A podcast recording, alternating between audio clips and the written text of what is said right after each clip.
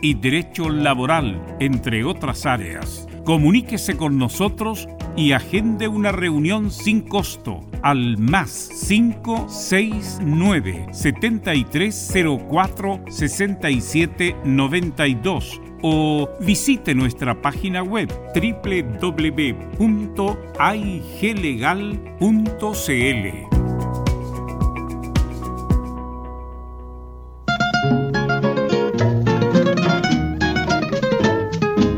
Le invitamos a escuchar de lunes a viernes, desde las 20 y hasta las 23 horas, su programa Espacio Vital. Un espacio con los mejores consejos de salud junto a los inolvidables tangos y boleros de todos los tiempos. No lo olvide, le esperamos esta noche a partir de las 20 y hasta las 23 horas con su programa Espacio Vital, acá en Portales, la primera en tu corazón. Por eso es que mi alma siempre extraña el dulce alivio. Dolores articulares, dolores musculares, cuídese. ¿Sabía que de no tratar a tiempo ese simple dolor, usted será un adulto mayor con serias dificultades en su vida diaria? Para ello, tenemos la solución. Artrilife, el producto natural más efectivo para eliminar todo dolor articular y muscular. Llame ahora al 22 594 05 25 22 594 05 25 Artrilife, la solución. Comercial IAC Compañía Limitada. La mejor calidad mundial en laminados decorativos. Comercial IAC Compañía Limitada es Vertec en Chile. San Ignacio 1010, Santa Rosa 1779, Avenida Mata 446 y Portugal 501. Comercial IAC Compañía Limitada es Vertec en Chile en Radio Portales de lunes a viernes de 15.30 a 17.30 horas Salud Eterna, un espacio de conversación y orientación en el mundo de la medicina natural. Consulte con nosotros al 226-139-705. 226-139-705. Pida además su moringa olífera ancestral original de la India. Salud Eterna, de lunes a viernes de 15.30 a 17.30 horas en Radio Portales, la primera de Chile en tu corazón. Los esperamos.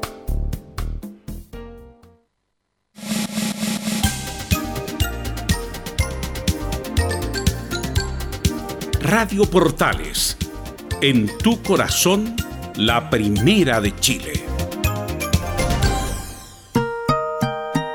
13 horas 31 minutos.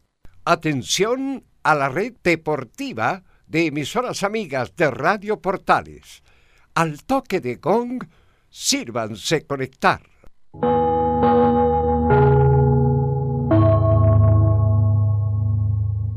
¡90 minutos! Con toda la información deportiva. Vivimos el deporte con la pasión de los que saben Estadio en Portales. Ya está en el aire con toda la emoción del deporte. Comentarios: Carlos Alberto Bravo, Venus Bravo, Leonardo Mora, René de la Rosa, Camilo Vicencio y Giovanni Castiglione. Reporteros: Enzo Muñoz, Nicolás Gatica, Rodrigo Vergara, Juan Pedro Hidalgo, Rodrigo Jara y Felipe Holguín. Producción Nicolás Gatica. Técnicos, Gabriel González Hidalgo y César Navarrete. Edición, Leonardo Mora. Dirección, Carlos Alberto Bravo.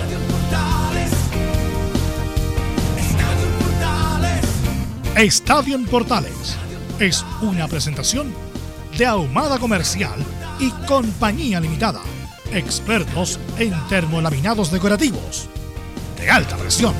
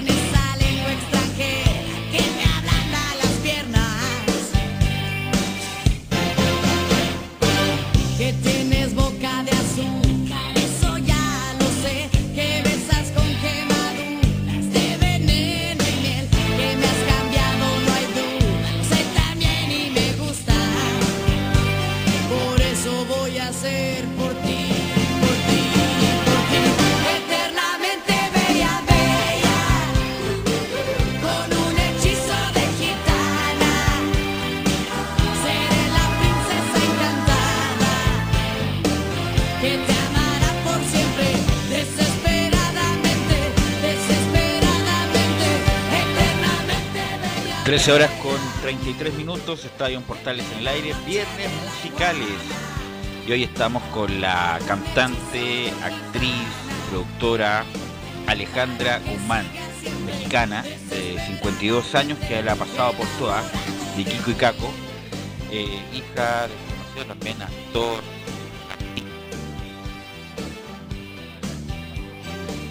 De México, Silvia Pinal.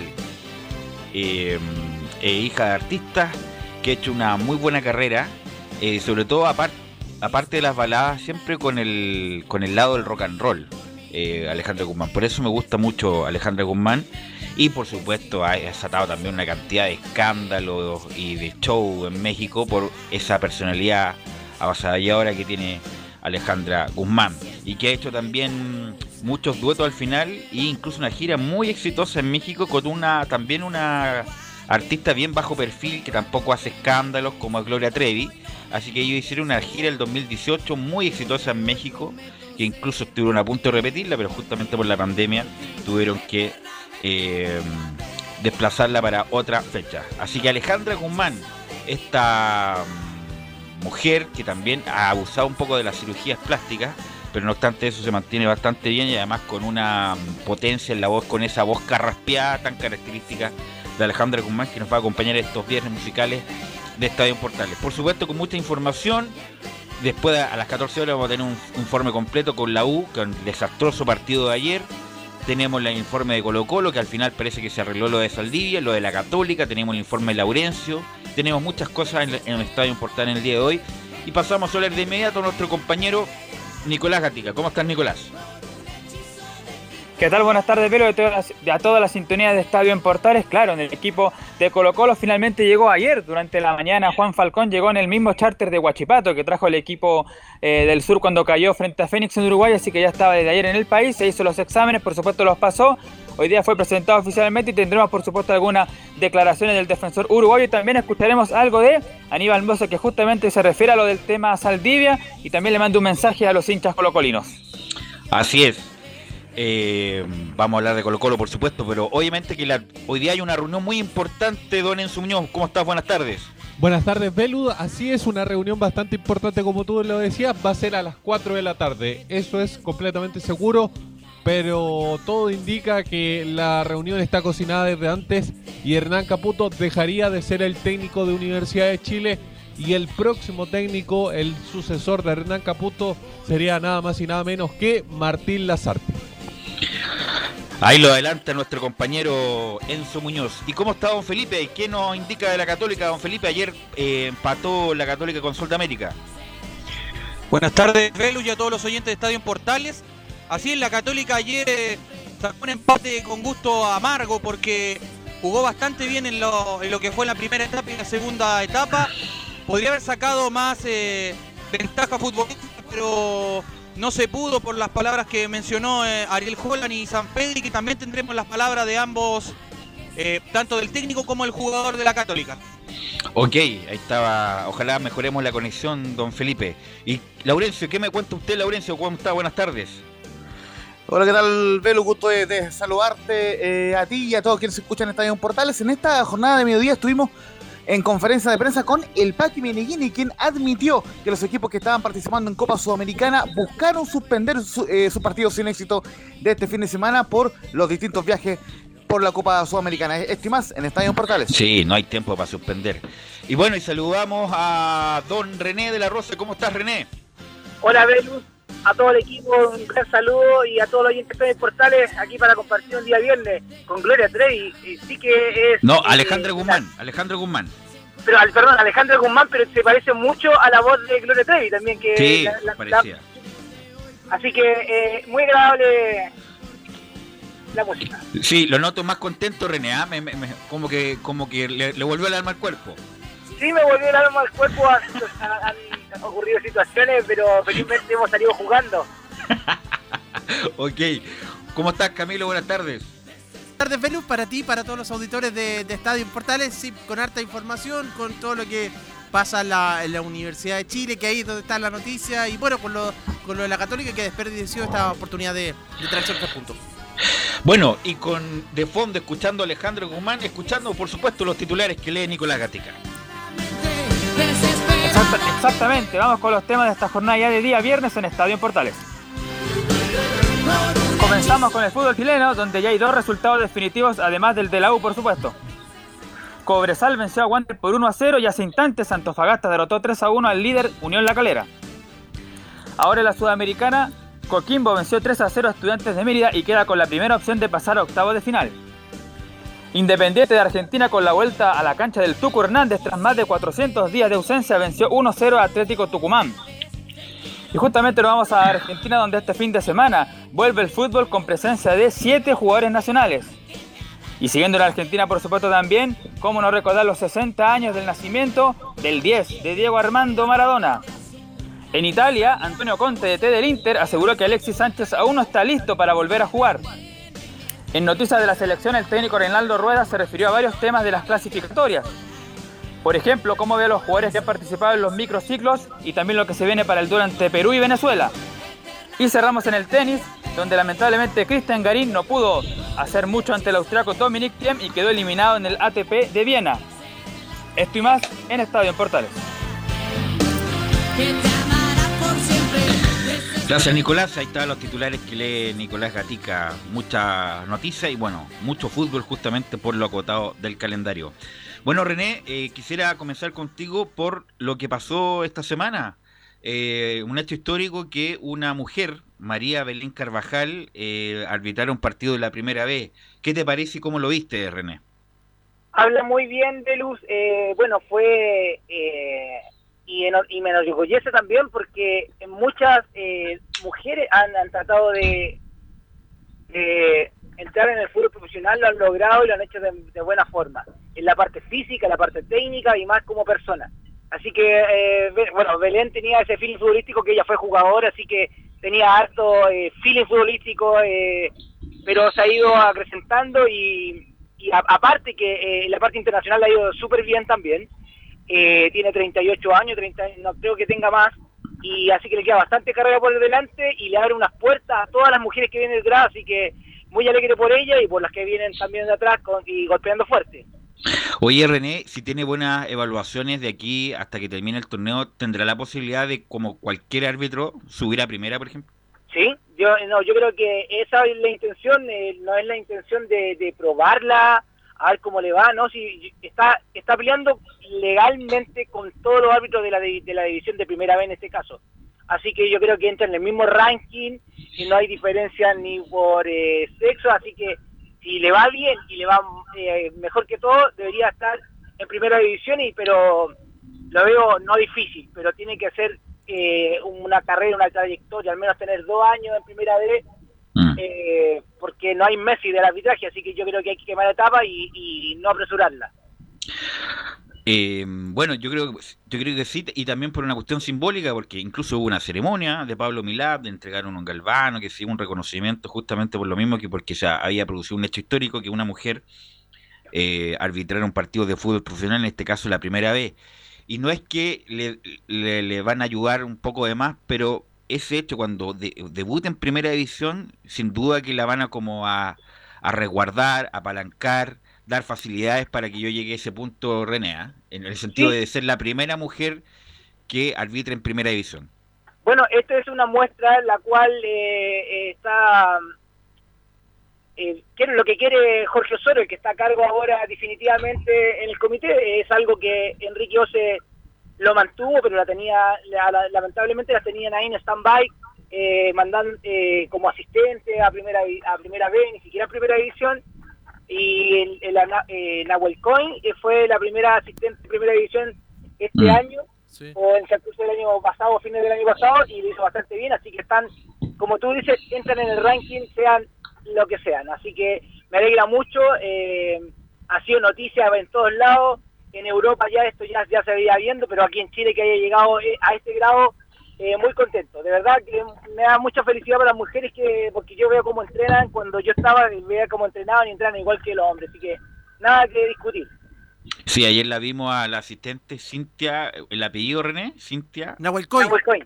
Nahuelcoy, sí, tuvo un solo error que fue mm, después, bueno, enmendado por el, árbitro del partido. Así que, bueno, y además René, no solamente por ella, sino que me imagino que debe venir toda una generación joven de mujeres interesar en el arbitraje con mira no solamente a, lo- a las ligas amateur y qué sé yo, ANFA, sino que lisa y llanamente dirigir en primera división. Debe venir una, una buena generación atrás. Sí, bueno, todo esto trae un círculo de motivación en la cual eh, recordemos que Jorge Osorio es el, el jefe de carrera de la INAF. Y esto le abre bastante expectativa a damas que a lo mejor les gusta en el fútbol, a lo mejor han jugado fútbol y por X motivo no han seguido y es como la alternativa, es como el futbolista frustrado, el árbitro, así que yo creo que esto va a golpear bastante en, la retina de bastantes damas que, que han dejado a lo mejor el fútbol y tienen la posibilidad de ser árbitro, así que es como, como con doble sentido, pero en el sentido de bueno, eh, motivacional. Así que habla muy bien de Jorge que haya hecho esta designación porque Enrique no lo hubiese hecho. Yo lo digo con todo con todo su nombre, con todas sus letras, eh, pero Jorge se la ha jugado para haber estado recién, porque esto nos lo está mandando Milad. Milad eh, habló, yo escuché eh, que, que tiene todas las mejores proyecciones y las mejores intenciones, pero aquí hay que hay un nombre el cual se la jugó y ese nombre es Jorge Osorio. Bueno, además que, el- bueno, no habíamos comentado, René, con un, el, hay un, hay un show adentro de los árbitros, producto de las acusaciones que hizo Enrique Osa al, al Mercurio respecto de, un- de un, no me acuerdo el nombre, Valenzuela parece que es René. No, Eh, eh, eh, del, del sindicato te refieres tú, Sí, del sindicato, claro. Tony Arasi.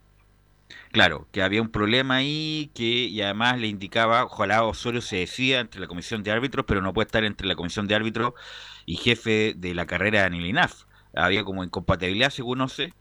Eh, entonces, no, no- la agua no está muy tranquila en, en arbitraje como en, en el- el- el en el gremio. Lamentablemente en el gremio no están pasando por un buen momento. Hay acusaciones de eh, no no voy a no voy a utilizar la palabra que siempre tengo mal, mal usar eh, malversación de fondo, ¿cómo es? Eh, pero Sí. no es eso, no es eso. Compraron un terreno al cual eh, no fue eh, una asamblea y es, es- cuestionaron a, a Johnny, le pidieron cuenta, no las dio. Como esto es un sindicato el cual ya tiene más de 120 personas, es algo fuerte. Así que el, el abogado del sindicato es era Manuel Rodríguez, que ahora está en la comisión, así que es un círculo el cual eh, tampoco veo muy buena salida, pero luego luego salir a flote y yo creo que van a volar cabezas, lamentablemente. Bueno, cambiando de tema, Camilo, te quiero preguntar, siempre te pregunto lo mismo, pero esta- estamos a 30, como que falta mucho, pero no falta nada. La próxima fecha eliminatoria, Camilo, ¿los partidos son? El 13, viernes 13 de noviembre, es decir, dos semanas más justo, ¿sí? En dos viernes más. ¿Y? En el Estadio Nacional con Perú a las 20 horas y después el martes 17 de noviembre con Venezuela en Caracas a las 18 horas de nuestro país. ¿Y por qué te lo pregunto? Porque ayer habló Rueda, habló Rueda, me parece que en el por la página de la NFP y Gabriel vamos a escuchar a Reinaldo Rueda que insisto en dos semanas más como que cree que falta mucho pero no nos falta nada me imagino que la nómina saldrá en la semana y vamos a escuchar la primera de Rueda respecto de cómo analiza la fecha ante Perú y Venezuela Todos los partidos de clasificatoria son iguales de competitivos, muy, muy disputados, selecciones muy bien estructuradas. Nuestro primer rival, este, ustedes todos conocen que, que tuvo un gran suceso en el Mundial de Rusia y una selección que ha madurado mucho, que, que fue un escollo muy difícil para nosotros en la Copa América y en los partidos amistosos. Es un rival con una gran estructura que se ido proyectando muy bien y que ahora logró hacer muy buenos juegos en, en esta primera jornada del de octubre. Y Venezuela igual, Venezuela lo demostró en la Copa América, que tiene eh, valores importantes en todas las ligas del mundo, que ha crecido mucho, que hizo unos procesos en los años anteriores con el profesor Rafael Dudamel, eh, muy, muy fructíferos, que le dieron grandes satisfacciones a Venezuela y que esos jóvenes se han ido proyectando a la selección adulta. Y por eso creo que Venezuela es un rival también eh, de mucho cuidado y, y muy, muy competitivo. agrandando el rival se llama este eh, bloque. A lo que voy que Venezuela, por supuesto que ha mejorado sin duda, pero perdió con Colombia feo y además pierde con Paraguay de local. Entonces hay que ganarle a Venezuela de Venezuela y a Perú, Camilo, no va a contar ni Pablo Guerrero, que se lesionó hace un tiempo, y también se confirmó que Farfán tampoco juega. Entonces estos partidos, insisto, no, no, ojalá un empate, ojalá eh, un buen resultado, no. Estos dos partidos hay que ganarlos para mantener la opción, Camilo. Estos son los por, por los que hay que ir por los seis puntos. Claro, uno Perú, sí, uno le dice el último año ha llegado a final de Copa América, ha estado en, en esas instancias, pero ahora está el rival directo. De hecho, tienen, llegan con la misma cantidad de puntos y obviamente en condición de local hay, hay que ratificarlo. Y con Venezuela, en casi en todas las clasificatorias, por lo menos, se ha logrado, se ha logrado triunfos. Eh, así que los seis puntos debería ser una prácticamente una obligación. Vamos a seguir escuchando a um, Renaldo Rueda, Gabriel, respecto de la evaluación que hace de estos dos microciclos que se han hecho. Positivo, siempre estas reuniones son muy benéficas por toda la información que puede eh, recopilarse, por el conocimiento que, que va siendo uno más cercano a los jugadores y más después de toda esta situación que hemos vivido. Creo que muy coherente porque del anterior que hicimos en Fiestas Patrias, 18, 19 y 20 de septiembre, repitieron ahora 14 y eh, valoramos 8 nuevos jugadores. O sea que esos 8 eh, habían hecho méritos y por una u otra circunstancia, programación de, de juegos de sus clubes no los habíamos tenido anteriormente o por otros factores. Y así se va ampliando el espectro de, de, jugadores, alternativas, de soluciones que pueden ir eh, acercándose a este proceso de selección nacional. Insisto, René, ya no estaba en etapa de prueba, por supuesto hay que buscar fórmulas, se vio muy diezmado el equipo por las bajas que tuvo la selección, pero insisto, si Chile no logra puntuar de buena manera, ni, siquiera los cuatro puntos, tienen que estar los seis puntos, bueno, habrá que revisar, insisto, yo sigo Siempre he opinado lo mismo, Rueda un caballero, muy gente, un gran entrenador, pero en Chile no ha hecho un buen trabajo, no se ha validado, ha dado palos de ciego, y si ahora viene la etapa dura los resultados, y si es que no llegan los resultados, sobre todo en esta doble fecha, René, hay que seriamente revisarlo. ¿ah? Por lo menos eh, eso pienso yo, no sé qué piensas tú, eh, René. Sí, eh, muy de acuerdo en lo que tú mencionas. Eh, lo hablamos antes de que comenzara la eliminatoria, en los partidos anteriores, los dos anteriores, que él habla que rescatar puntos aquí ya en realidad de, los seis puntos, imagínate lo que sacamos en la primera hora, y como habla agrandando el cara al rival, como dices tú, eh, pero ¿qué sacamos con ser tan caballero? Eh, eso es lo mismo, y no como dices mm. tú, ¿qué sacamos con ahora probar que tienen jugadores, que tienen jugadores? Ya no estamos para probar, estamos para ganar puntos y, para competir. los seis mm. puntos van a ser de nosotros. Eso es lo que quiero escuchar yo de un técnico eh, chileno, en el sentido no, porque sea extranjero, sino que de la selección. Pero él deja como el abanico abierto porque si es que falla, churra, yo lo dije o lo mencioné y no me la jugué. Una cosa así, pero eh, la verdad me falta, me falta que me da rabia en el sentido de, de, de, de falta de escucharlo con las ganas, sí, con los jugadores que tenemos vamos a salir adelante porque yo elegí bien y mi equipo también está bien. No se escucha eso. Y eso es lo que eh, como que bajonea. Así es. Bueno, las declaraciones de Rueda nunca son muy claras, la verdad, nunca son contundentes. Bueno, va a escuchar la tercera, Gabriel, respecto a cómo ha visto los jugadores que se han sumado a la convocatoria. Muy gratificante. Eh, de verdad que eh, la, motivación, la disposición con que llegan estos jóvenes a, este trabajo es, muy reconfortante. Eh, lo invita a uno a soñar con un futuro muy positivo para Chile. Eh, el sentirse ellos dentro del proceso, saber que este es un proceso de muchos partidos y de muchos imponderables, como los que tuvimos que sortear esta primera jornada de clasificatoria, donde perdimos casi cuatro de, los hombres que venían siendo básicos en la, en la nómina y otros, ya que al final perdimos como siete eh, finalmente, y que producto del conocimiento que se tiene, de la inversión que se ha hecho desde que llegamos en el 2018, eh, se pudo hacer eh, dos juegos que creo que no se logró lo que queríamos, estuvimos muy cerca, pero lo que es la, la, huella, lo que es la memoria táctica del equipo, después de un año de no encontrarnos, se recuperó rápidamente frente a dos rivales muy difíciles, dos rivales que, que tienen un inmediato pasado positivo, tanto en lo que fue el eh, Mundial de Rusia como Copa América, y Chile no fue inferior a, a esa competencia, y eso nos, nos hace ver las cosas con, con, mucho positivismo hacia el futuro. Sí, fue inferior con Colombia el segundo tiempo, sin duda. Nos pasó a llevar Colombia, Camilo, y el empate se veía venir de pasando ya el peaje más o menos. Sí, todo el segundo tiempo Chile no, tuvo de hecho llegada, lo, mencionamos en esa, en esa oportunidad, no, no llegó al arco eh, defendido por el arquero eh, colombiano en, en esa oportunidad y al final, bueno... Camilo Vargas. Camilo Vargas, sí, sí, sí, y quedó al final, bueno, el, el gol al final fue ahí de, de una de una pelota, un rebote y que queda finalmente en el área y que la, la pesca finalmente, un buscapié mejor dicho, y que finalmente Mm. le pega eh, Falcao en aquella oportunidad. Hoy el René, Roberto Tobar sigue en Argentina. Sí, todavía está en Argentina, pero ya está, eh, está por llegar ya. Eh, te digo que le a Roberto eh, internacionalmente, eh, afuera, lo tienen muy bien catalogado y eso eh, alegra porque aquí en Chile también lo tienen el, el mejor. Pero después de lo de Bascuñán, yo vi que Roberto... Oye, este año- Bascuñán. Oye, Bascuñán. Sí, es Nos que deja mal Bascuñán. arbitraje, En esa oportunidad que te dan eh, el arbitraje, no cambiando un poquito el tema con Roberto, en la oportunidad que te da el arbitraje, son hartas para marcharte y para recuperarte. Pero eh, hay que tomárselo en serio. ¿no? Así es. Vamos a seguir escuchando a Rueda, Gabriel, respecto de cómo vio a las otras selecciones Reinaldo Rueda. Bueno, Sudamérica tiene esa gran bondad, tiene esa gran riqueza que, que las selecciones nacionales tienen eh, un gran talento, todas viviendo momentos diferentes, todos nuestros países viviendo situaciones diferentes.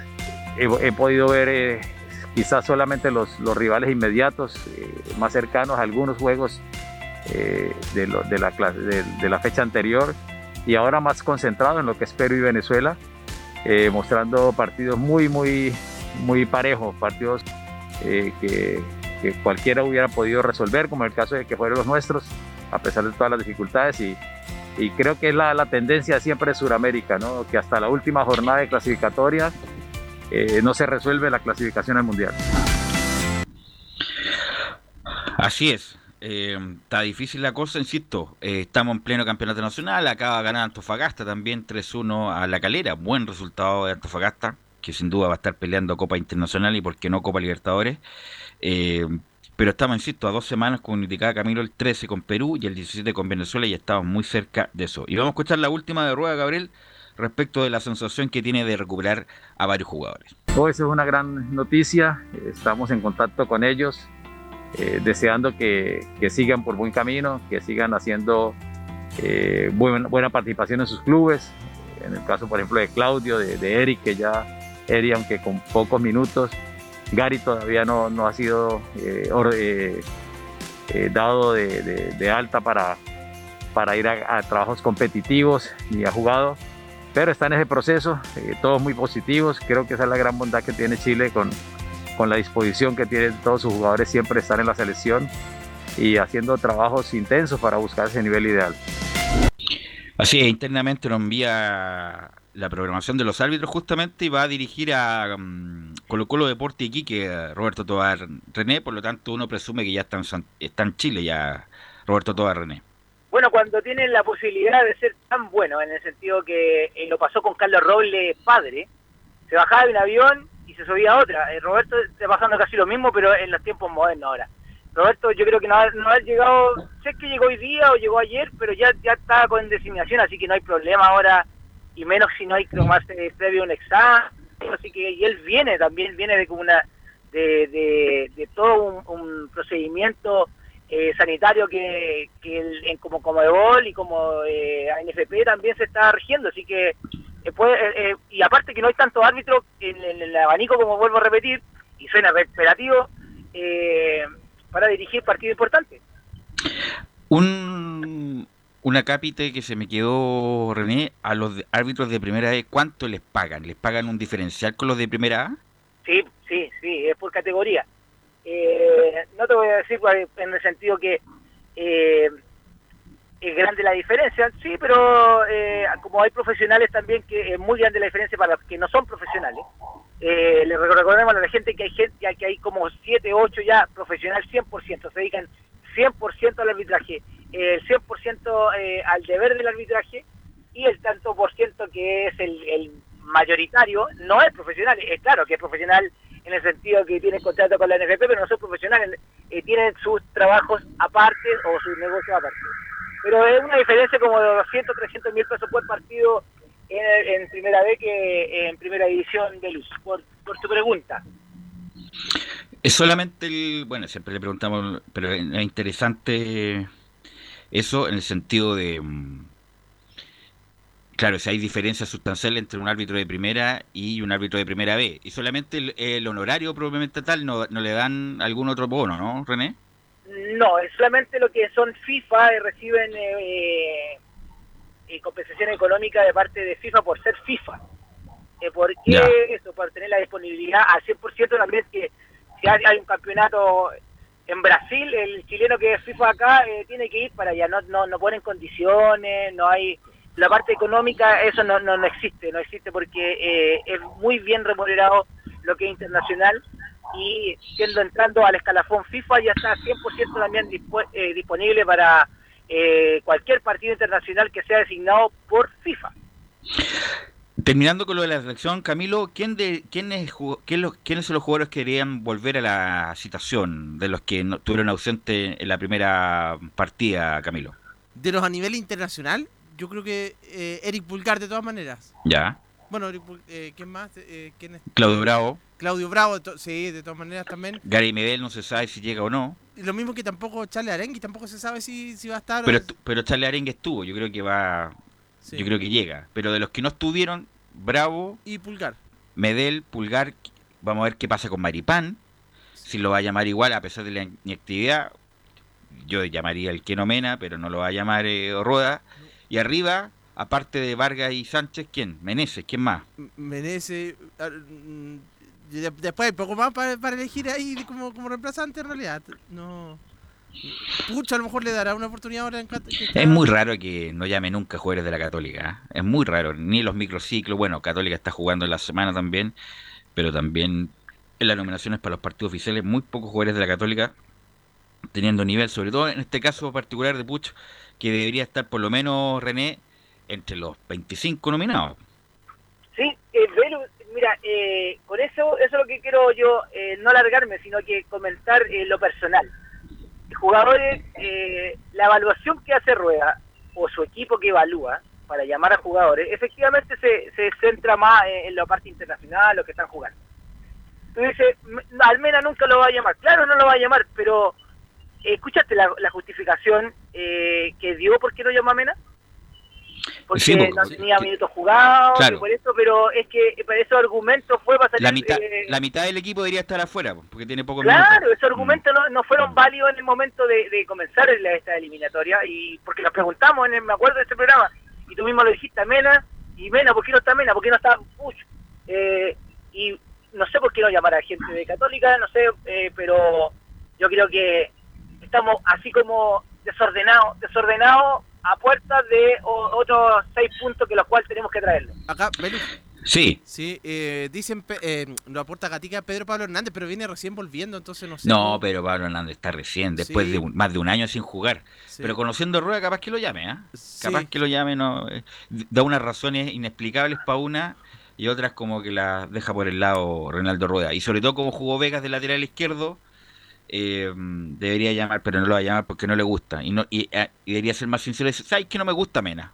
Prefiero otro, listo. Y no lo molestamos más en vez de dar declaraciones por bien insatisfactorias. Pero bueno, René, Ah. sí, Sí, te quiero. Maripán, yo creo que lo va a llamar porque eh, no está Sierra Alta, entonces. ahí- Además. Sí, Mm. sí, va a ser, lo va a llamar, yo creo.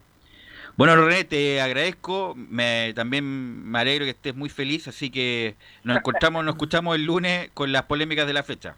Gracias, Belu, gracias a todo el equipo y gracias a, gracias a todos los oyentes y eh, los escuchamos el día lunes. Muy buen fin de semana. Gracias, René. Después de la pausa, le prometo toda la info en particular detallada del cambio de técnico de la U.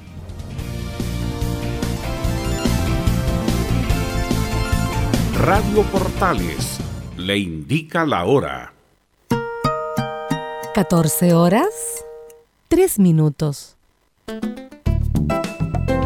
Comercial IAC Compañía Limitada. La mejor calidad mundial en laminados decorativos. Comercial IAC Compañía Limitada es Vertec en Chile. San Ignacio 1010, Santa Rosa 1779, Avenida Mata 446 y Portugal 501. Comercial IAC Compañía Limitada es Vertec en Chile.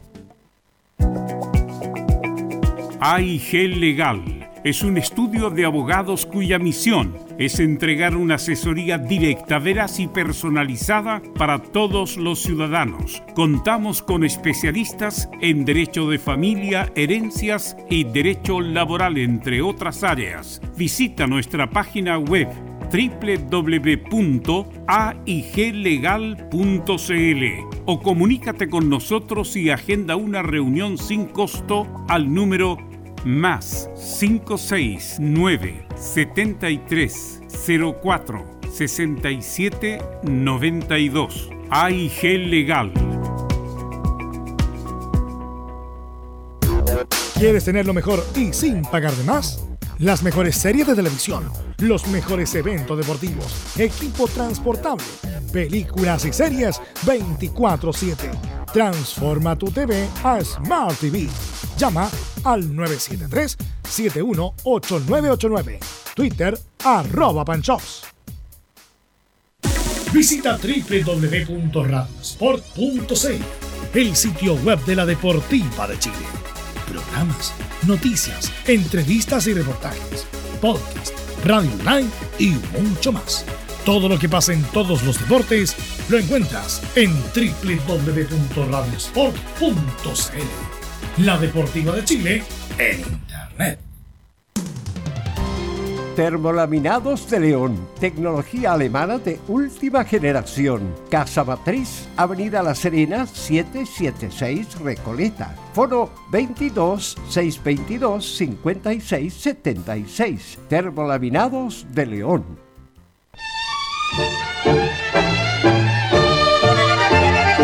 Estimadas auditoras y auditores de Portales, le invitamos a escuchar de lunes a viernes, desde las 20 y hasta las 23 horas, nuestro programa Espacio Vital. Un programa con los mejores consejos de salud para usted y toda su familia, junto a los inolvidables tancos y boleros de todos los tiempos. No lo olvide, le esperamos esta noche desde las 20 y hasta las 23 horas con Espacio Vital aquí en Portales, la primera de Chile.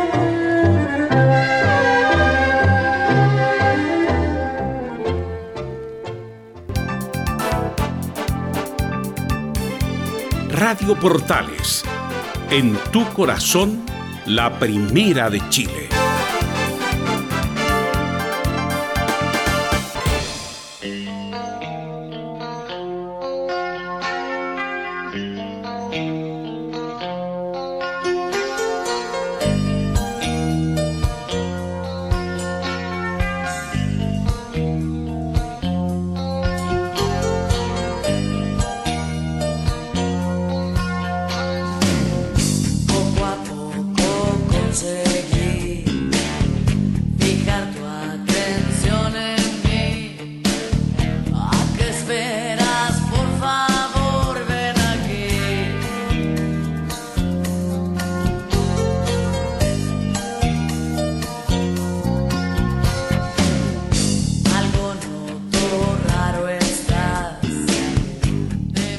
14 horas con 7 minutos ya y estamos de vuelta en el Estadio Portales y recordar por supuesto que hoy es el cumpleaños de Diego Armando Maradona.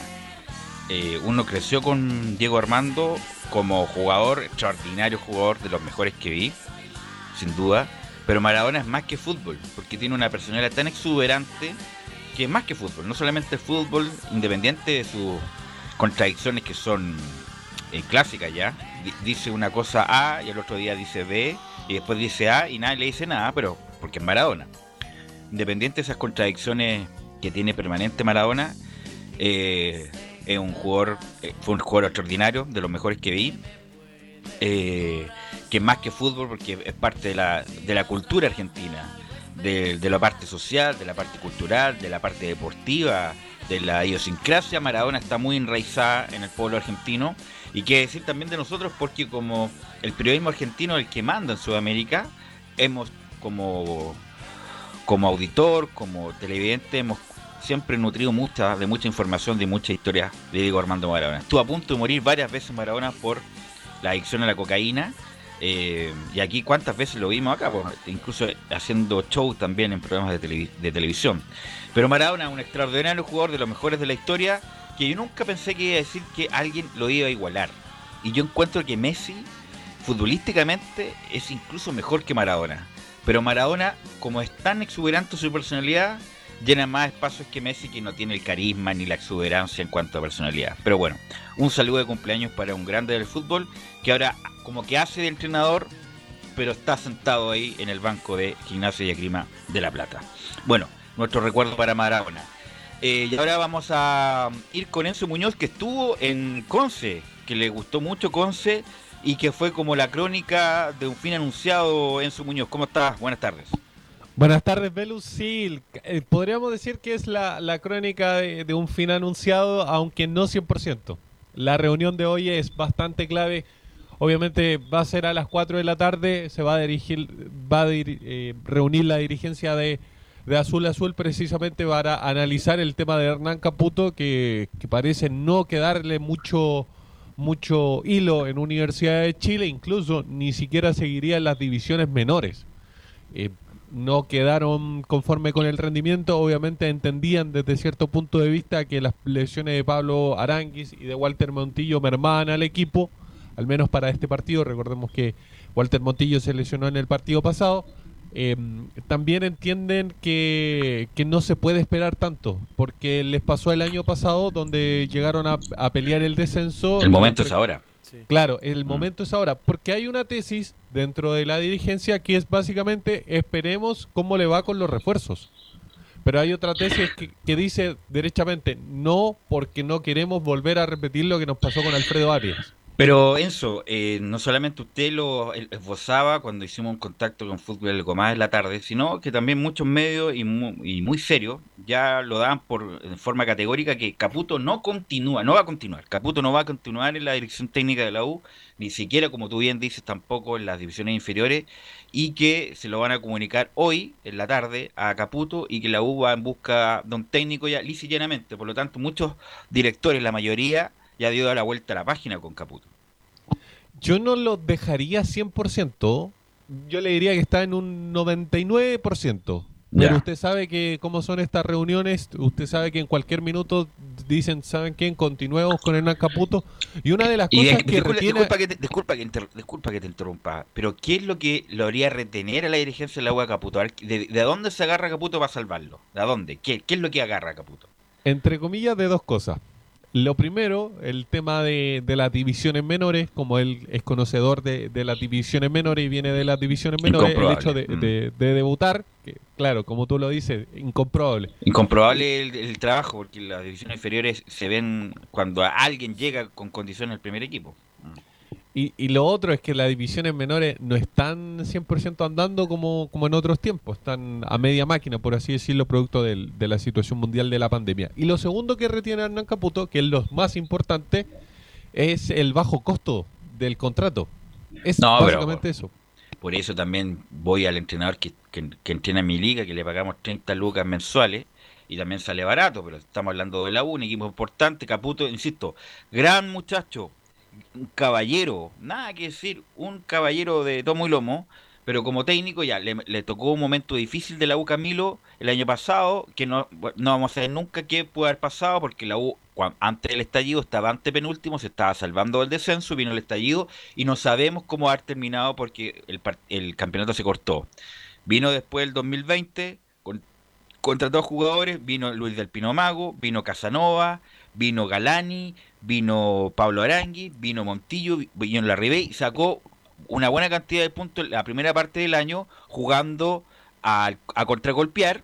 Y después cuando se le terminaba la idea, la U perdió el terreno, perdió la pelota, perdió el protagonismo. Y la verdad lo de ayer, Camilo, insisto, el primer tiempo de ayer ha sido lo- no solamente lo más malo de la U, sino que lo más malo del campeonato. El primer tiempo, la verdad, hicimos mucho esfuerzo para mantener el ritmo en la transmisión porque el partido fue muy malo. Y aparte le ganó a los rivales, si uno se ve, ve en la primera, en la primera fecha del campeonato, a los rivales todos que estaban por debajo de la tabla, salvo Unión La Calera, en aquel momento, pero, pero a, los que, a los que había que ganarle, pero contra los que tienen que pelear teóricamente, eh, perdió con todos, con, con los que están arriba, con Antofagasta, con, con la Católica, con la Unión. Eh, y bueno, y, lo otro que, que se argumentaba también, claro, eso de, de los refuerzos, mantengámoslo, pero si a fin a principio de año ya, ya trajo refuerzos él mismo, ¿por qué ahora podría cambiar la, situación? No, el punto, el punto, insisto, con las señales, dale con las señales, pero las señales de Caputo son muy confusas, la verdad. Ayer hizo una cantidad de cambios, sacó a, a, a Espinosa, sacó a Rodríguez, sacó a Boeseyur, sacó a... mm, Después sacó a Contreras el, juvenil y puso una cantidad de jugadores, lo amontonó, o sea, se apichangó. Peor que una pichanga de barro pasó al final. Los puso por poner, debutó lo- los dos, bueno, había debutado ya Morales, debutó el otro Morales que la tocó dos veces, yo creo, eh, pero le da un desorden adentro, una confusión y eso es como para cortarle el, el proceso a cualquiera, Don Enzo.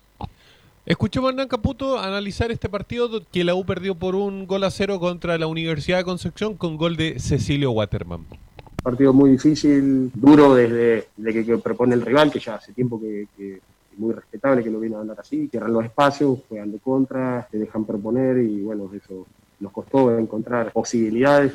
En, el total de partidos fue de pocas situaciones de ambos equipos y lamento muchísimo que lo hayamos perdido, ¿no? porque uno eh, cambia, este caso jugaron jugadores jóvenes, que también siempre es muy rescatable, independiente de, los momentos y creo que no pude, siempre no es beneficioso, por supuesto, no sumar, y en este caso no ganar. Ahí está la palabra de Hernán Caputo, más allá de, lo dicho obviamente por el técnico, parece ser que, que su salida es bastante clara. La siguiente que vamos a escuchar de Hernán Caputo analiza precisamente lo que les comentaba, la salida, la molestia, la molestia que se le veía a Hernán Caputo a la hora de dirigir luego del gol de Cecilio Waterman y su posible salida de Universidad de Chile. A uno le puede molestar, le tienen que molestar cuando va cuando pierden partido. Independiente de, creo que no era para perderlo. Así que eso es lo que es la molestia, nada más. Y prefiero que salgamos todos molestos y no, no de otra manera, ¿no? Con respecto a lo que lo segundo que pregunta, este, no es para mí y yo estoy con mucha ganas, con mucha energía y en los momentos difíciles siempre hay que y, y afrontarlos, ¿no? Eh, con trabajo, con humildad y esa es siempre la tónica mía como entrenador y de nuestro cuerpo. Bueno, esas son frases hechas, frases que tienen más, tienen más, son muy antiguas, se la han escuchando, qué sé yo, de Fernando Riera, de trabajar en la semana, bueno, pero el resultado tiene que plasmarse en algún momento, materializarse en el momento del fin de semana, y lo de la U ayer fue terrible, el, el no daban dos pases seguidos, no había construcción, no había combinación, no había cambio de juego, no había una pasada por la espalda, un centro, no había nada, sino la, la ayer, el primer tiempo ayer fue una verdadera pichanga, y pichanga mala además. Eh, y no hubo respuesta ni anímicas, siempre digo lo mismo, no hubo respuesta anímicas, ni emocionales, ni deportivas, ni colectivas, ni individuales, o sea, ningún, ningún tipo de respuesta, y cuando ya el plantel no da respuesta, no, no, no queda otra que dar otro cambio de ritmo, otra, otra señal y otro cambio de energía, Enzo. La última que vamos a escuchar del técnico de la UMA, ya que son frases hechas, dice que habló con los com- eh, con los dirigentes sobre una posible, entre comillas, salida. Escuchemos lo que dice Hernán Caputo. Me siento con fuerza, con ánimo. Solo recordar lo que fue el año pasado, diferente totalmente a este, pero independiente de eso, yo no soy el que decido totalmente las cosas, pero ya conversé con los dirigentes, ya nuestra intención es buscarle una vuelta y sobre todo también la llegada de jugadores nuevos, de poder generar eh, algo diferente y recuperar a los jugadores, que eso seguramente se podrá, se podrá mejorar lo que tenemos. Pero bueno, el ánimo, la fuerza, eso siempre va a estar. ¿no? Siempre ha sido mi tónica Ahí está. Oye, eh, eso es, es una cuestión ya accesoria o deportivo probablemente tal, pero ayer se hablaba mucho, incluso lo leí en las últimas noticias, de que cada, ca- cada cierto tiempo sacaba un papel, besaba el papel y miraba al cielo, y era una carta, parece, de la familia, algo así. No sé si tienes conocimiento. Eh, son cábalas. Básicamente son cábalas como la, el tema del limón eh, en ese partido contra que fue en el norte contra Iquique, me recuerdo, eh, tiene que ver con las cábalas de Hernán Caputo. Sí, no, no, no, no le resultaron mucho. Pero, Camilo, lo que sí podemos decir de mm, ¿Caputo? es que a no desfallecer, Pellegrini eh, fue el protagonista de la mayor afrenta deportiva de la U de su historia, que es ma- mandarlo a segunda. Él mismo reconoció que fue el principal responsable por dejar el equipo votado un mes, por hacer un curso en Europa. Lo, como- lo hemos comentado tantas veces. Pero eso nadie, no es para mm, bloquearse ni desfallecer Después Pellegrini hizo una gran carrera siendo el técnico chileno más exitoso a nivel internacional. Así que independiente que le fue muy mal a Caputo en la U, fue un fracaso para mí, sin duda.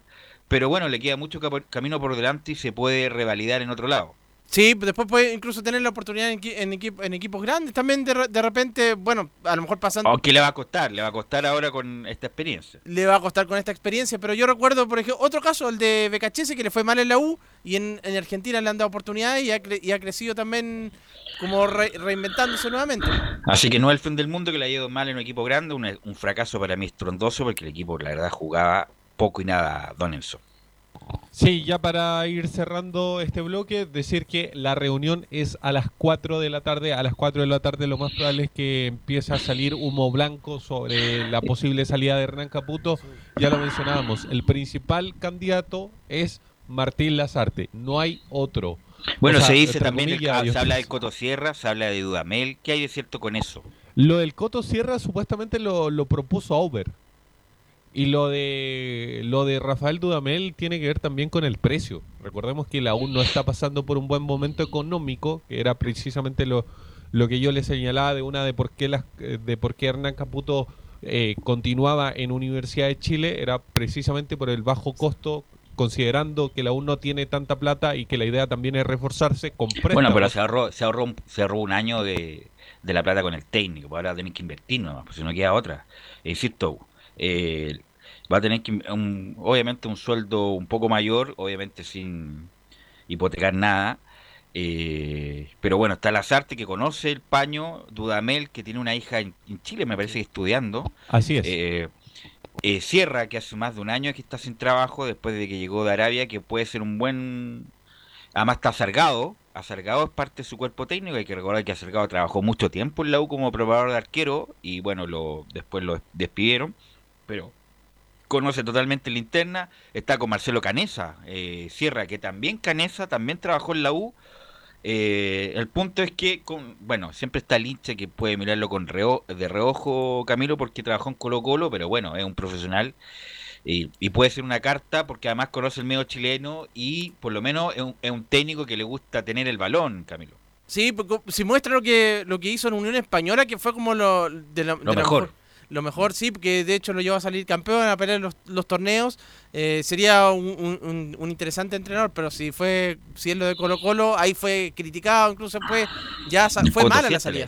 Mm, No, por el Coto 7 le decían. Sí. Y justamente eh, Enzo se dice que la reunión es a las 4 porque a las 5 entrena el plantel. Es justamente que antes de que tome el entrenamiento de la tarde es indicarle a Caputo la salida.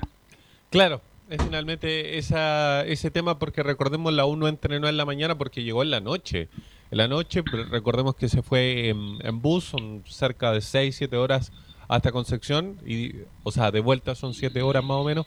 Así que por eso la, la Universidad de Chile obviamente espera una, una probable resolución de, del tema de Hernán Caputo, como lo decíamos, el principal candidato es Martín Lazarte que limó, tuvo que limar asperezas con Carlos Gieler. Recordemos la salida, eh, entre comillas, complicada de, Martín Lazarte. En, un edificio estaba él con, con la Universidad de Chile y en el edificio al frente estaba Becachese llamando a los máximos referentes.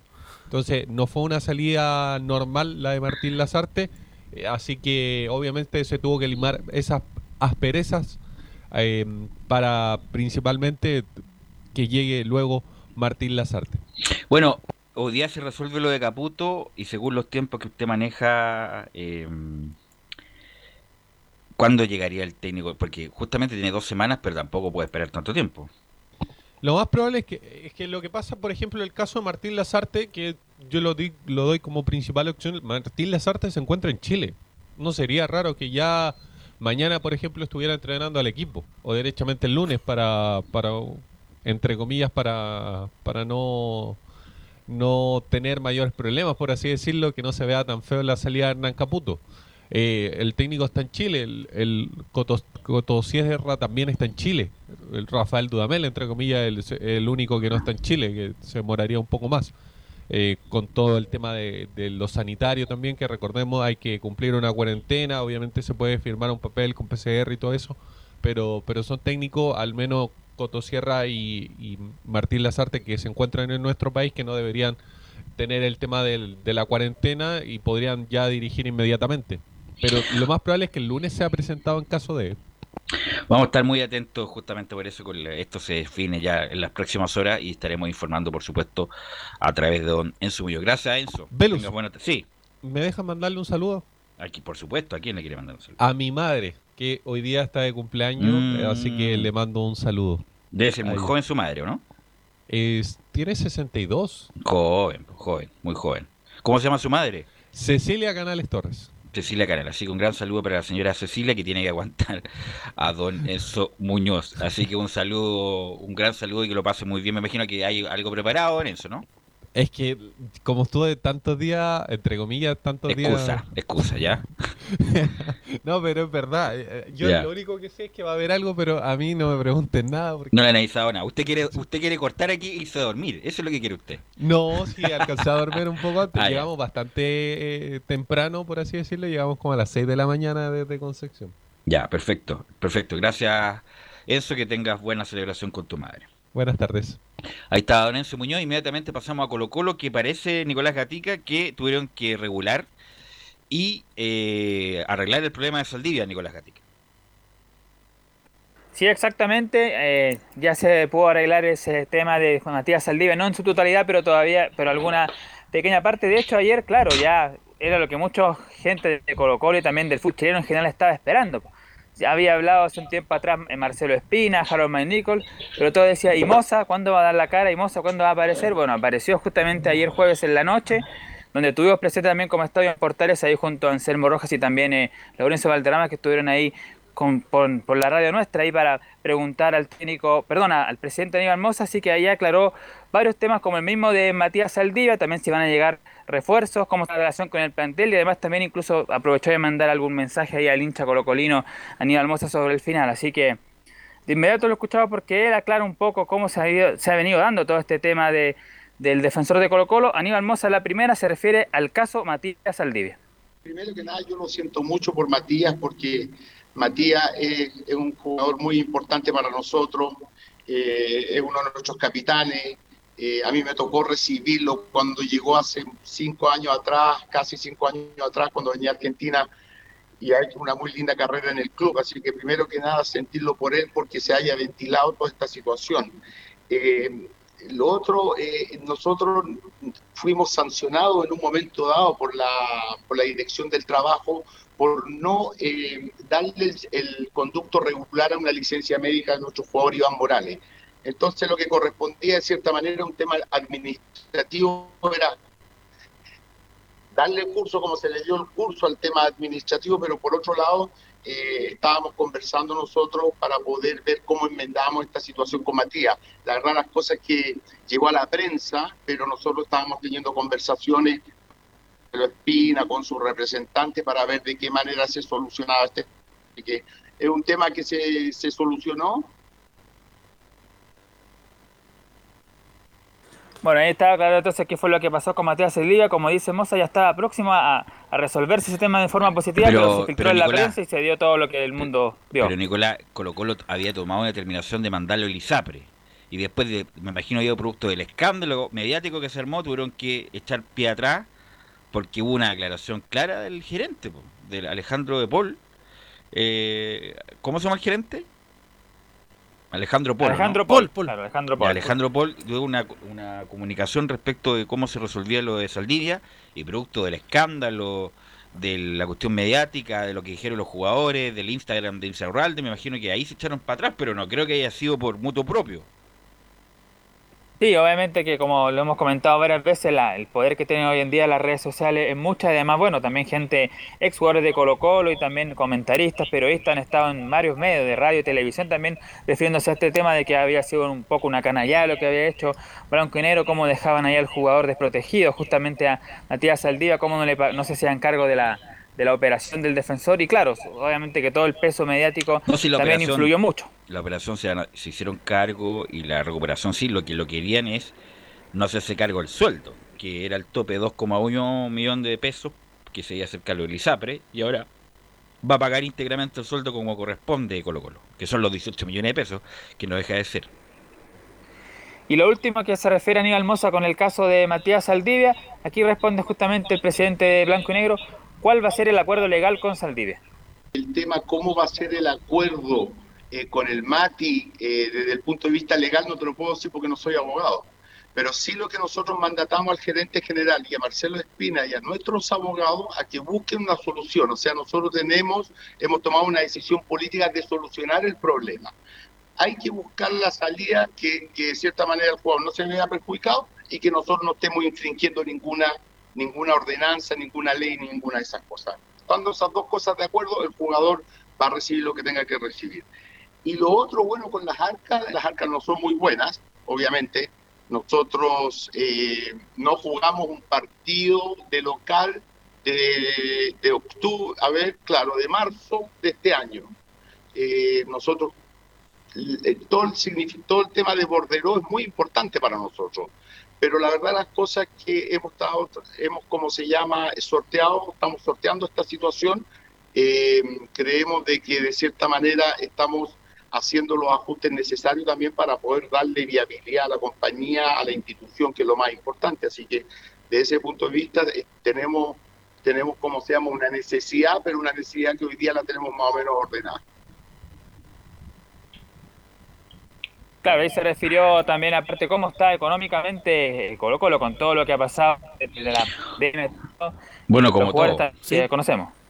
Como todo, como todo, bueno, también la U también no jugó un partido local desde desde el, bueno de febrero la Copa Libertadores Camilo obviamente que eh, guardando las proporciones porque obviamente Colo Colo la U Católica tiene otro tipo de gasto otro tipo de carga financiera producto de lo que el presupuesto que tienen pero sin público es un elemento importante para para cualquiera Sí, pues, sobre todo que habrían, teni habrían tenido varias eh, oportunidades como para llenar llenar estadios y además gasta la otra, lo, lo, otro que hubiera sido importante para clasificar eh, a la siguiente fase de la Copa Libertadores o quedar en Sudamericana, porque también ahí pierden otro tema, otro ítem importante eh, en que dejan de recibir dinero. Así es, pero además de esto, Nicolás Gatica Colo Colo juega este fin de semana. Sí, pues juega mañana a las 11 de la mañana frente a Deportes Iquique y está bastante complicado con, con, el equipo porque como ya dijimos Marco Volados tendrá que operarse, de hecho se operó hoy día al mediodía en la clínica Med, 15 de rodilla grado 3, que va a estar cerca de dos meses fuera de las canchas luego de esa lesión el partido frente a Everton. Y tiene que ver ahí Gustavo Quinteros cómo lo va a reemplazar porque claro, tiene también está fuera, por ejemplo, Pablo Moucha, que no va a llegar para el partido de mañana. El que sí podría estar es eh, Julio Barroso defensivamente, pero también eh, podría no ser titular, podría repetir con Campos Insaurralde. Incluso podría debutar mañana el defensor uruguayo Maxi Falcón, que llegó ayer y que ya se pasó los exámenes médicos. usted cree que Así que en eso está Colo Colo para mañana. ¿Usted cree que Falcón va a jugar al tiro inmediatamente? Bueno, él dice que sí, a que si lo, de mañana le dicen salgo a jugar, él va a estar, pero obviamente no sé si cómo, cómo estén las condiciones físicas y además no, no ha conocido todavía a su compañero. Hoy día, Aunque yo recuerdo un sí. debut parecido rápido, Camilo, me acuerdo que Mauricio Victorino llegó un sábado y un martes estaba jugando por Copa Sudamericana. Eh, lo, lo, más rápido que recuerdo respecto a un sí. debut. Sí, sí, sí, y, pero claro, se, eh, y ese es, es, bastante recordado eso de, de, Victorino, a lo mejor se puede dar en, este, en esta oportunidad, sería, si viene fí físicamente bien, y podría perfectamente ser altero de alternativa para Colo Colo. ¿Le gustaría tener la peluca que tiene Falcón Nicolás Gatica? No, no. No, mucho no es mi pelo, estilo, eh. Ya. Claro. Es un estilo parecido al de Eduard Bello, ¿eh? el de sí, Maximiliano Falcón, claro. claro. Así que van a ver igual. Bueno, lo último para cerrar con Moza es decir que solamente él, eh, se le preguntó en varias veces si iba a renunciar por el mal momento. No, no voy a renunciar, dice, porque eso sería arrancar. Así fue claro Aníbal Moza que él va a cumplir su estalla como presidente, que sería en abril, claro, hasta abril del Felipe próximo año, dependiendo ahí. Y que ahí va a haber eh, justamente ese ese tema no va a renunciar por ahora porque él quiere, por supuesto, solucionar ese tema. Y tenemos algunas declaraciones justamente del defensor uruguayo Maxi Falcón a su llegada al Monumental. La primera que vamos a escuchar, la que dice, estoy muy contento de llegar al club y estoy habilitado para jugar a partir de mañana. Eh, sí, en lo personal estoy muy, muy contento este, de llegar al club.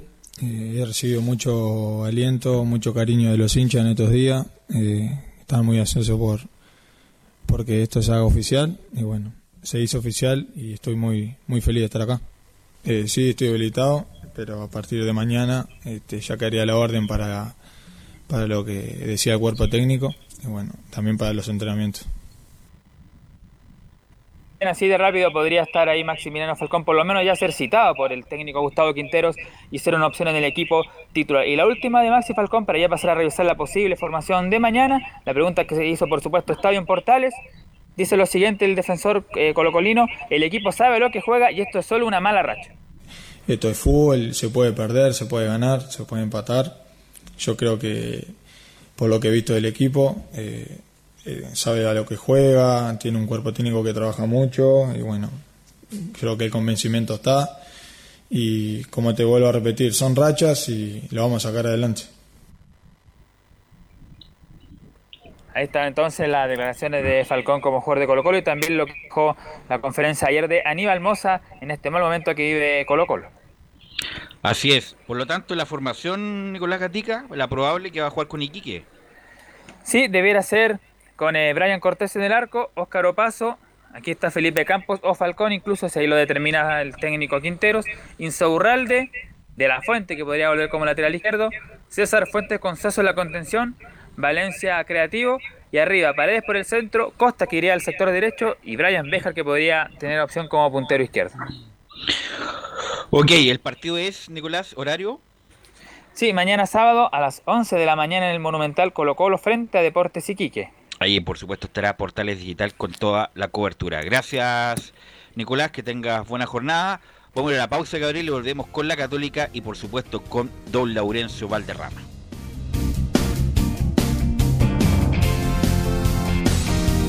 Radio Portales le indica la hora. 14 horas 35 minutos. Termolaminados de León, tecnología alemana de última generación. Casa Matriz, Avenida La Serena, 776 Recoleta. Foro 22 622 56 76. Termolaminados de León. ¿Problemas de familia, herencias, laboral y otros? AIG Legal, estudios de abogados que entrega asesoría directa y personalizada para atender su situación personal. Especialistas en derecho de familia, herencias y derecho laboral, entre otras áreas. Comuníquese con nosotros y agende una reunión sin costo al más 569 7304 6792 o visite nuestra página web www.aiglegal.cl. ¿Quieres tener lo mejor y sin pagar de más? Las mejores series de televisión, los mejores eventos deportivos, equipo transportable, películas y series 24/7.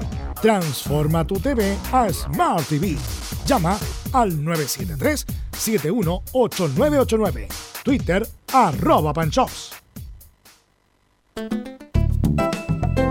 Comercial IAC y Compañía Limitada. La mejor calidad mundial en laminados decorativos. Comercial IAC y Compañía Limitada es Vertec en Chile. San Ignacio 1010, Santa Rosa 1779, Avenida Mata 446 y Portugal 501. Comercial IAC y Compañía Limitada es Vertec en Chile.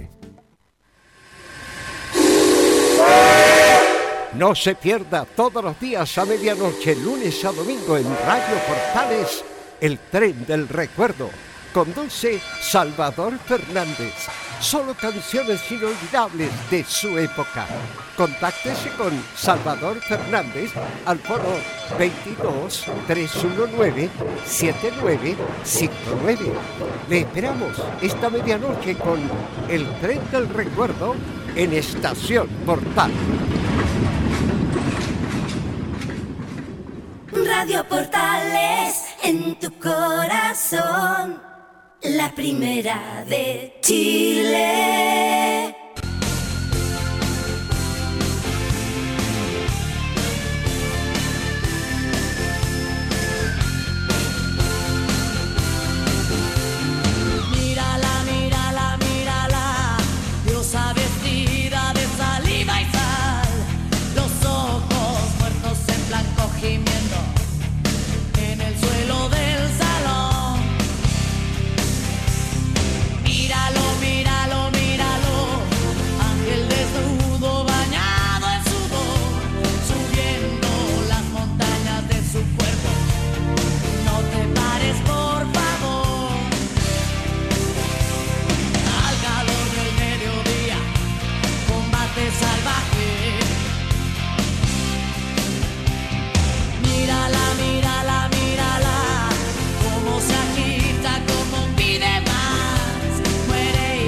14 horas con 39 minutos ya y con Alejandra Guzmán de fondo pues, hacemos este bloque de Estadio en Portales y ya estamos conectados con Felipe Holguín para que nos comenten la jornada de ayer. Un empate a cero que puede ser bueno, pero también bien peligroso lo es porque con un gol de visita puedes complicar aún más la pista de Sol de América. Felipe, ¿cómo estás? Buenas tardes. Buenas tardes, Velus, y a todos los oyentes de Estadio en Portales. Así es, la Católica ayer eh, sacó un empate amargo, no se fueron muy felices eh, tanto el plantel como el cuerpo técnico de la Universidad Católica, ya que enfrentó a un Sol de América bastante, eh, podría decirse, defensivo, ya que mm, jugó con un 4-2-2 bastante marcado, después empezó a meter muchas defensas y ahí se formó una línea de 5 al final del partido. Sí, Camilo, más que eh, fue defensivo llanamente, o sea, se, se metieron todos atrás. Absolutamente, sobre todo en el segundo tiempo, bueno, en realidad en, las dos- en los dos, en los dos eh, periodos, pero yo creo que es, y por eso eh, el empate, claro, uno lo ve de visita, podría no ser malo, pero por la cantidad de ocasiones que tuvo la Católica, que fueron por lo menos cinco, para convertir, yo creo que el empate se eh, es malo, o, o no, no, o no de buena manera. O sea, como se dio el partido, Sí. es malo. Es malo. Un rival, es un rival más, diría yo, inferior. Lamentablemente Católica no lo plasmó en la cancha y estos equipos paraguayos siempre se han complicado. ¿ah? Así que hay que tener cuidado en la vuelta a San Carlos, Felipe. Así es, y uno que fue bastante autocrítico fue precisamente el profesor Ariel Holland, el argentino quien adiestra al cuadro chileno.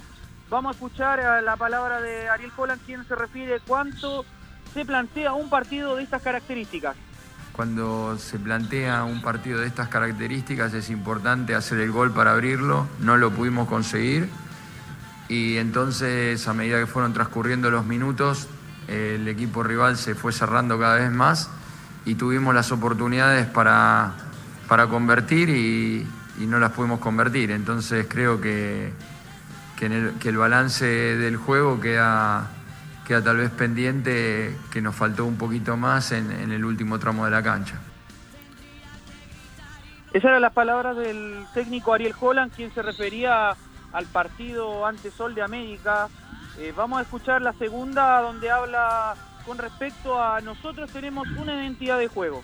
Nosotros tenemos una identidad de juego y tenemos una manera de jugar y, y siempre eh, sobre esa manera hay partidos que uno por ahí tiene la eficacia y puede ganar y hay partidos como el de hoy eh, empatamos y veremos qué hacemos cuando este, lleguemos a, casa y veremos qué hacemos el domingo y veremos qué haremos el jueves, pero este, siempre uno tiene que tener un balance de lo que se hizo en función de las de los recursos con los que cuenta para optimizar los resultados. Felipe. Sí, eso era lo que mencionaba Ariel Holland al respecto de la identidad de juego y que se mostró la Católica con muchas llegadas, eh, lo que no pudo hacer eh, y convertir en el arco donde estaba custodiado por un buen arquero que tuvo el cuadro del Sol de América, que sacó bastantes balones, eh, sobre todo yo le pude contar más de tres o cuatro a, solamente a César Pinares y otras otras más que tuvo... A dos, Fuensalida creo. también. Fuensalida también, sí. Camilo, eh, bueno, tú comentaste el partido. ¿Qué nos puede decir el partido en general? Yo creo que la Católica puso, eh, mostró lo que eh, había ha tenido en el campeonato internacional, prácticamente lo mismo que, que- que fue contra el gremio de visita también cuando jugaron en la Copa Libertadores, de salir a proponer la Católica, de posicionarse inmediato en campo contrario, eh, recuperando eh, en campo contrario ra- rápidamente. Yo creo que eso fueron, fueron principalmente avanzando mucho por el sector derecho también eh, en la Católica con, con Fuensalida, con eh, con Fuensalida, con Lescano también y César Pinares, que yo creo que fue de los mejores de la, de la Católica. ¿Y qué habría que tener cuidado a la vuelta, Camilo, de Sol de América? Yo creo que los contra, el contragolpe, porque la Católica yo creo que va a ser el partido similar, igual al de ayer, y con Católica me imagino más todavía, eh, eh, más todavía en, en campo contrario, y va a tener que tener cuidado con, con el- con algún contragolpe que pueda tener, y porque eso yo creo que eso se lo va a jugar eh, Sol de América. Eh, Acá no- en el partido de ida no mostró nada, y yo creo que acá va a ser igual. ¿Y la revancha, Felipe, cuándo se juega? Se juega el día 5 a las 21.30 horas. Día jueves. Jueves. Y, lo otro que quería comentarles, muchachos, porque también se ha hablado mucho del tema de San Pedri, porque el cuadro canalla de Rosario Central está pidiendo que compren en, su totalidad el pase de, del argentino. Eh, vamos a escuchar lo que se refiere en conferencia de, prensa, bien digo, donde habla Fernando Sanpedri y dice, en lo personal no estoy pensando en qué hacer. Hola, buenas noches. Eh, la verdad que estoy muy enfocado en lo que estamos haciendo, eh, en, lo- en los objetivos que tenemos eh, grupalmente. En lo personal todavía no, no estoy pensando qué hacer. Esas eran las palabras de Fernando Sanpedri, quien se refería más o menos a lo que le preguntaban en conferencia de prensa el día de ayer con respecto a lo de su contrato, donde dice que está enfocado bastante en, en lo que viene haciendo en la Católica. Vamos a escuchar la última de Fernando Sanpedri, donde habla, no quedamos con las ganas de llevarnos los tres puntos.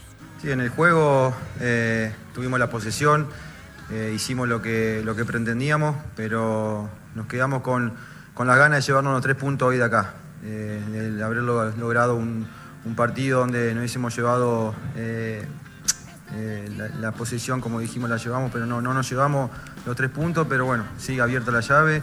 Estamos eh, por un camino muy bueno donde, donde queremos transitar y eso es importante. Camilo, lo que te decía yo era que Católica tuvo la opción de compra a mediados de año, e incluso más barata, y parece que no le tuvieron mucha fe a San Pedri, y, y ahora si lo quisieran comprar les va a salir mucho más caro. Mucho más caro, era como cerca de cerca de un millón de dólares, por ahí está, era prácticamente la, era, era el precio que le puso eh, Rosario Dos millones cien parece. Claro. Sí. bueno, y, Y, a- y además, Camilo, disculpa, ayer yo escuché al presidente Rosario otro préstamo por ningún motivo. eh, es más, ellos, según ellos, bueno, sabemos cómo negocian los argentinos en todo caso. ¿ah? En todo, eh, ellos lo quieren de vuelta y si no, bueno, Católica tendrá que pagarle la opción de compra que nunca Católica en este periodo ha desembolsado tan- tanta plata como un para un jugador. Por lo tanto, yo lo veo bien difícil que compre a San Pedria. De hecho, con todo lo que costó, eh, recuerdo que lo más cercano fue Pucha a comienzo de año, que, que por ahí tuvieron que invertir más, pero costó, costó bastante. Eh, pero por San Pedri no va a estar. eh, Pese a que rindió, claro, eh, en ese momento era una incógnita si, si iba a rendir, y, pero en el campeonato internacional por lo menos lo demostró, convirtió los goles. Y yo creo que ahora va a tener complicado. No, no creo que compre el pase tampoco. Felipe. Sí, está tasado en 600 mil dólares, eh, lo que es la carta de, de Fernando Sanpedri, ¿Tan barata? 600 mil euros, perdón, digo. Corrijo. Me Con parece que es poco, es poco más Camilo la opción de compra, Sí. ¿no? Sí, No, no, sí, era- sí, yo lo estoy- arriba, a- lo- arriba del millón. Sí, sí, era por ahí. Sí, arriba del, mi- del millón de dólares. Por eso, por eso que es más difícil que lo que, Que lo compren ahora. Sí, No, y, y San Pedro ha rendido, independiente que se pierda goles, pero ha hecho gol importante, se ha valorizado jugando en campeonato internacional, hizo un gol de chilena el otro día al Inter de Porto Alegre. Y me imagino yo que esperará que le paguen la opción de compra a Rosario Central, si no, Felipe va a tener que volver en enero o cuando termine el campeonato chileno a Rosario. Sí, de hecho lo que lo pide el técnico eh, eh, El Kili González. el Kili González, claro, y, y- y lo, lo está pidiendo y aparte el contrato de San Pedro termina ya a fines de este año. Entonces es complejo, la Católica también, otro que está ya aquejado también y, y que está un poco molesto porque ya pasó de ser primera opción cuando estaba con Beñat San José y Mario Salas, que, que ya no es opción para nada en el plantel cruzado, desde luego Buenanote que no la está pasando muy bien. Pasó de ser variante a ser ya la tercera variante por César Pinares. acá está el pase de Verus. Dos millones de dólares según Rosario Sí, Central. sí, dos millones de dólares, sí. Y bueno, y Católica se lo hubiera comprado a, me- a mediados de año, lo hubiera salido con un millón tres, un millón dos. Sí. Y ahora le salió 800 mil dólares. No creo, insisto, Católica no ha comprado pase millonario hace mucho tiempo. Siempre es préstamos, prórroga, eh, préstamos sin cargos, no hacemos cargo del sueldo. Pero esa plata, ni siquiera en los mejores momentos de- del Pipo del Beto, compró tan caro, ¿ah? No, así que. Y ahora era. Bueno, tanto que le costó encontrar un, delantero, en es- eh, un delantero centro, porque eh, pasó Saez, pasó antes Silva hace mucho tiempo y ahora era como el primero que estaba rindiendo. Bueno, pero además tiene que jugar por el campeonato Felipe Católica. Así es, se enfrenta este día domingo a las 18.30 horas, donde también será, por supuesto, transmisión de Estadio en Portales. Estaremos desde San Carlos de Apoquindo para llevarle todos los, el análisis previo y el partido, por supuesto. Ok, Felipe, que tenga buena tarde. Igualmente, buena tarde.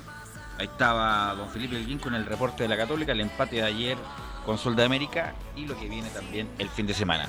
Y ya estamos con Laurencio Valderrama para que nos dé su respectivo informe. ¿Cómo estás, Laurencio? Hola, ¿qué tal, Belu? Gusto de saludarte a ti y a todos por quienes escuchan Estadio en Portales. Por supuesto, un abrazo virtual, como es la costumbre Sin acá duda. por la casa. Oye, oigan, estimados muchachos, eh, justamente en esta jornada eh, habló el Paqui Meneghini, Francisco Meneghini, el técnico de Audax italiano, que tiene un doble desafío. Recordemos que el día de mañana jugará ante el Everton de, de Viña del Mar por la fecha 17 del Campeonato Nacional en la Florida y el próximo martes visitará al Bolívar de La Paz por este partido de, la Copa Sudamericana. Ya por lo menos, eh, justamente le preguntaba en conferencia y confirmó tres bajas. Eh, lamentablemente para el Audax no se recuperaron ni Ariel Martínez ni el Titi Ledesma, pero y además se agregó Diego Torres, que recordemos fue expulsado ante la U en el último minuto y que le dieron dos fechas de suspensión, así que tiene tres sensibles bajas para el día mm, eh, sábado ante el Everton, pero obviamente eh, en, la, en la interna eh, de Palestino están trabajando a full para tener recuperados tanto a Iván el Titi Ledesma como a- jugador Ariel Martínez para ese trascendental partido del día martes ante el Bolívar. Y justamente eh, tenemos, eh, digamos, algunas declaraciones importantes del Paqui Meneghini sobre ese partido y la primera que vamos a escuchar, muchachos, eh, la, la declaración 01, donde habla el Paqui Meneghini, será un partido complicado ante Everton, los vimos ante Colo Colo y son un equipo organizado. Bueno, un partido muy complicado. eh, vimos el partido el otro día con Colo Colo. Es un equipo muy bien organizado, con un excelente juego aéreo, tanto defensivo como ofensivo. Es un- una situación de juego que, que vamos a tener que estar muy concentrados y atentos porque, a mi modo de ver, si no son el equipo, el mejor equipo en esa faceta del juego, están entre los mejores. Así que un equipo duro, combativo, que también tiene jugadores de, de buen pie de tres cuartos hacia adelante, así que de mucho cuidado y va a haber muchas situaciones de juego que, que debemos estar al 100% para poder ganar. Muchachos. Sí, y lamentablemente Camilo no pudieron sacar una mayor diferencia ¿eh? y, y la, la va a tener complicado Dax en la altura. Sí, eh, tendré que haber eh, bueno, acá también les costó, lo reconoció Meregini que no había sido el mejor compromiso y que pero por lo menos lo, lo- lo lograron ganar, van con esa con esa pequeña ventaja, pero allá va a ser mucho más fuerte eh, Bolívar en, en- en- en su terreno, a pesar de que el equipo chileno, como en los últimos años le, le ha ido bien en general en la altura. Laurencio.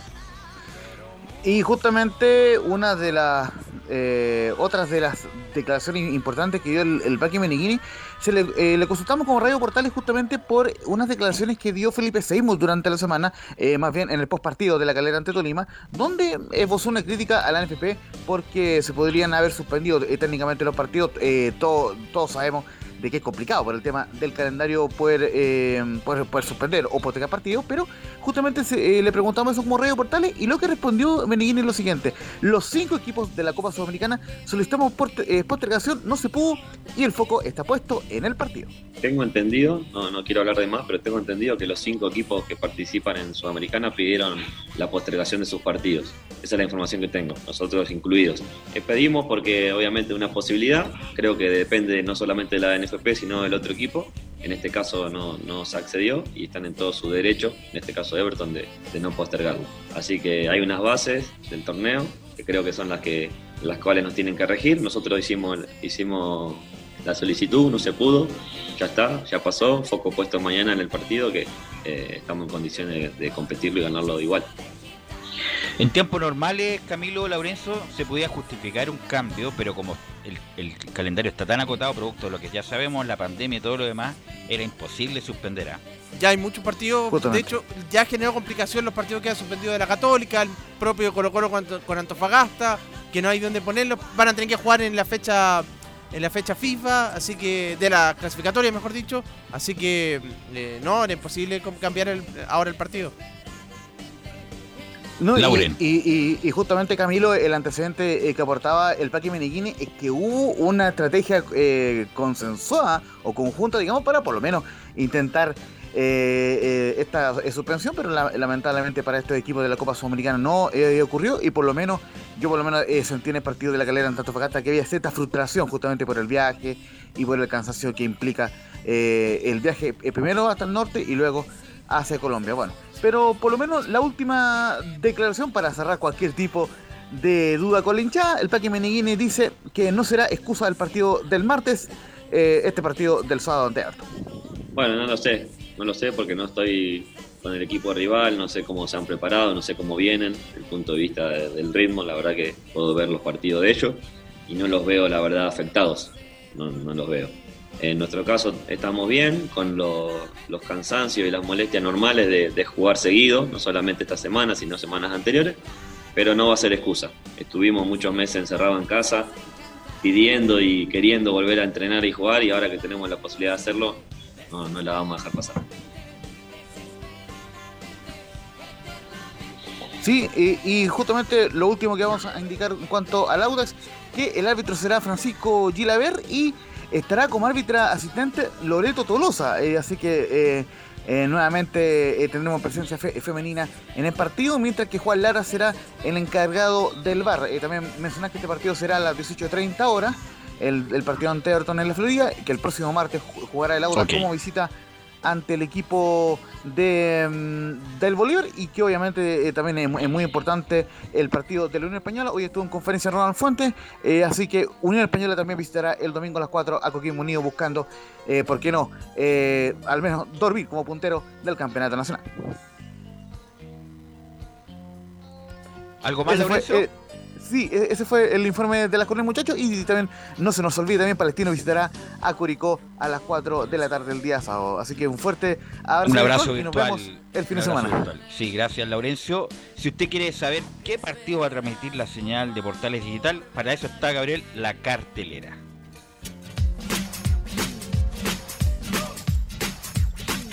Esta es la fecha de Estadio en Portales.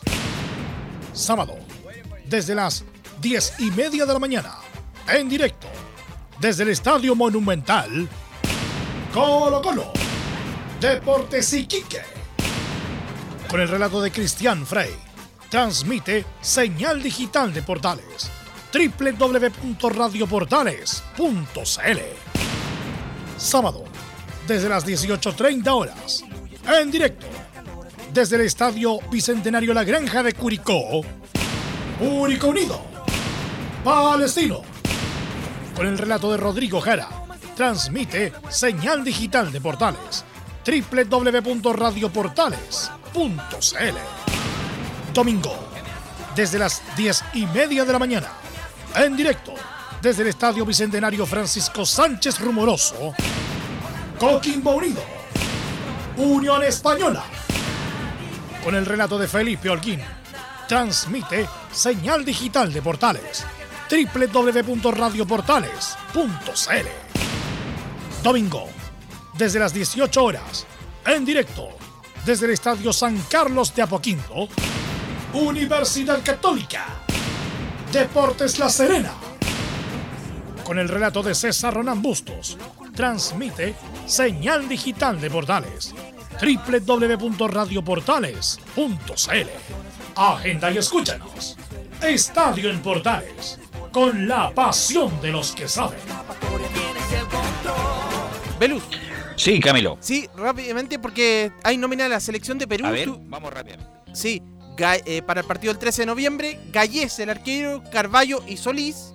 Los defensas, Corso, Advíncula, Araujo, Ramos, Abraham, Santa María, Reiner, Callens, Trauco y López. En el mediocampo, Tapia, Aquino, Cartagena, Yotun, Yoshimar Yotun, González, Cueva, Flores, Peña, Carrillo y Polo. Y en delantera, Ruiz Díaz, Rodríguez y La Pádula. Es la formación, la convocatoria. El italiano.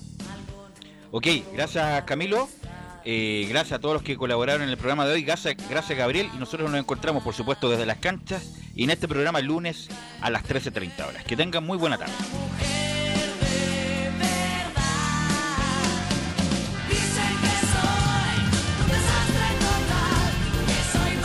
Fueron 90 minutos con toda la información deportiva. Vivimos el deporte con la pasión de los que saben. Estadio en Portales fue una presentación de Ahumada Comercial y Compañía Limitada